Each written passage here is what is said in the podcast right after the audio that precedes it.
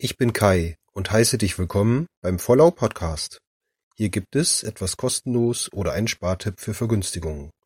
Nun übergebe ich an meine Assistentin Laura. Was hast du heute Schönes für uns? Möchtest du Geld von der Einkommensteuer zurückbekommen? Dann kannst du deine Einkommensteuererklärung beim Finanzamt über www.elster.de elektronisch selber einreichen.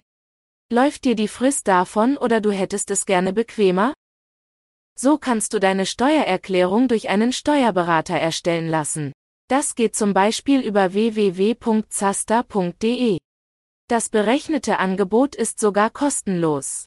Reichst du die Steuererklärung ein, so kostet die Erstellung mindestens 50 Euro.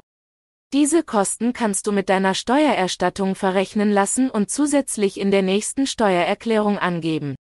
Vor Beauftragung werden dir die voraussichtliche Erstattung und die Kosten angezeigt.